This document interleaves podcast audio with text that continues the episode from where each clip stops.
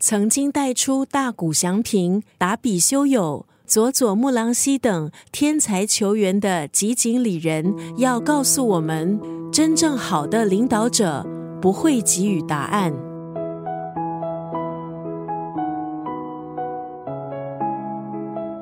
近半个世纪的棒球生涯累积，还有观察所得出的智慧，吉井理人探索出一套可以让团队发挥潜力。展现惊人成就的法则。今天在九六三作家语录分享的文字，出自这本书。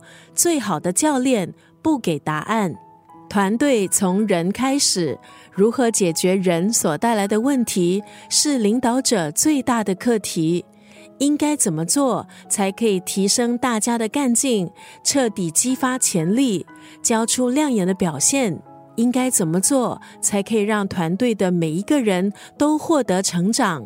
很多领导者在这个时候总是会拿出自己过往的丰功伟业来证明自己有多了不起，多值得被信赖，试着要求下属听命行事，配合他的指挥。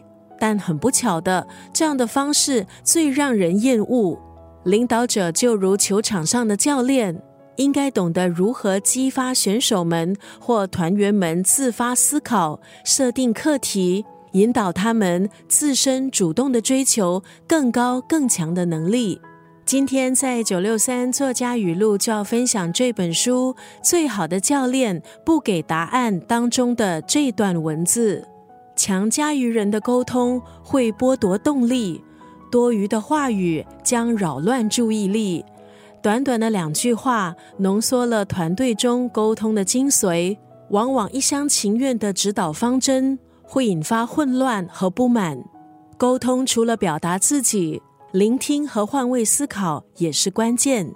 强加于人的沟通会剥夺动力，多余的话语将扰乱注意力。